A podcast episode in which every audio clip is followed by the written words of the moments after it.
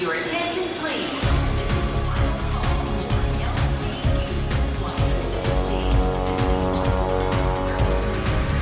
A hora dos portugueses. Os produtores trouxeram na bagagem 250 rótulos a representar 51 quintas regionais. Querem impulsionar as vendas no verão e período de férias no Brasil. O publicitário Alfredo Rent viaja ao mundo a promover vinhos portugueses.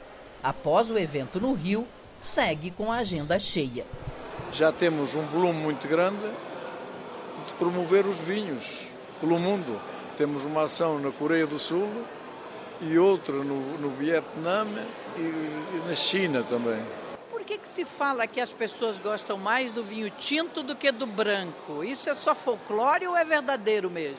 Eu tomo 80% de branco. Eu gosto mais de branco. Porque os brancos também mudaram. Os, os vinhos brancos não tinham durabilidade, tinham que se beber no ano. E hoje já há vinhos que têm uma continuidade e uma qualidade eh, para se aguentarem. O espumante que nós produzimos, na realidade, é na bairrada, mas utilizamos uma casta típica do Tejo, que é o Fernão Pires, e uma casta típica da bairrada, que é a Bical. E é um vinho da felicidade, na realidade. Está sempre associado a momentos felizes e momentos de festa. Portanto, é sempre um bom vinho para ter em casa. Branquinho, refrescante. Ele é suave na boca, te refresca e as bolinhas. Muito gostoso, muito gostoso. Deveria experimentar. É a bebida da felicidade. Com certeza, a bebida da felicidade. E o Brasil é um mercado muito interessante porque aqui faz calor e, portanto, sendo bebido geladinho, acompanha muito bem com tudo.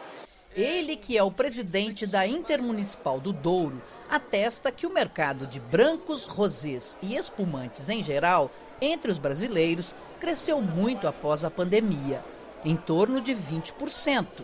Há potencial de expandir mais. Mais que isso, só mesmo reduzindo o imposto para os importadores de vinhos portugueses no Brasil. Este talvez o país do mundo que leva mais impostos nas importações. Os organizadores destacam o aumento da presença feminina nos eventos de degustação, o que indica tendência de consumo e tem quebrado tabus. A gente gosta de todos os tipos. Os blends portugueses são maravilhosos. Gosto de vinho poderoso, reserva, madeirado. É esse tipo de vinho que eu gosto. Quem vê tanta intimidade ao falar de vinhos, nem imagina que só a partir da virada do século passado, as mulheres em Portugal apareceram neste mercado. Foi quando o comerciante, seu Abel, montou a primeira rede moderna de lojas. E então elas, as mulheres, se tornaram consumidoras de vinhos. O vinho era vendido nas, nas carvorias. E, e as carvorias, obviamente, tinham um ambiente que não era muito limpo, como deve calcular.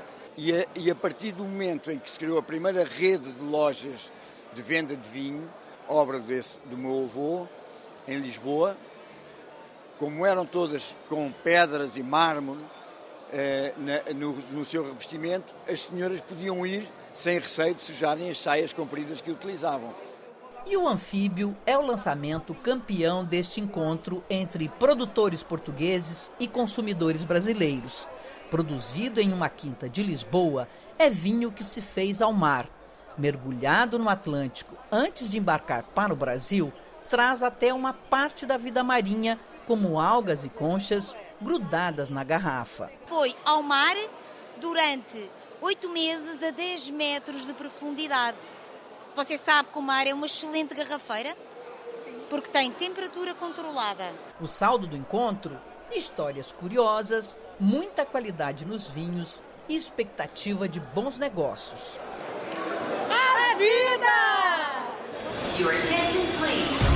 Londres, Luxemburgo, Rio de Janeiro, Paris, São Paulo, Lyon. Manchester. A hora dos portugueses.